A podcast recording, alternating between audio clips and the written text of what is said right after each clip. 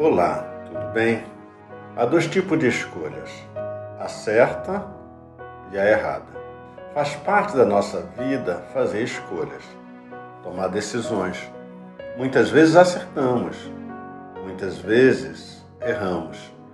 Augusto Cury diz que os nossos maiores problemas não estão nos obstáculos do caminho, mas na escolha da direção errada.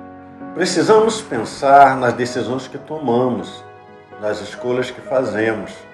Certamente elas trarão consequências para o nosso futuro.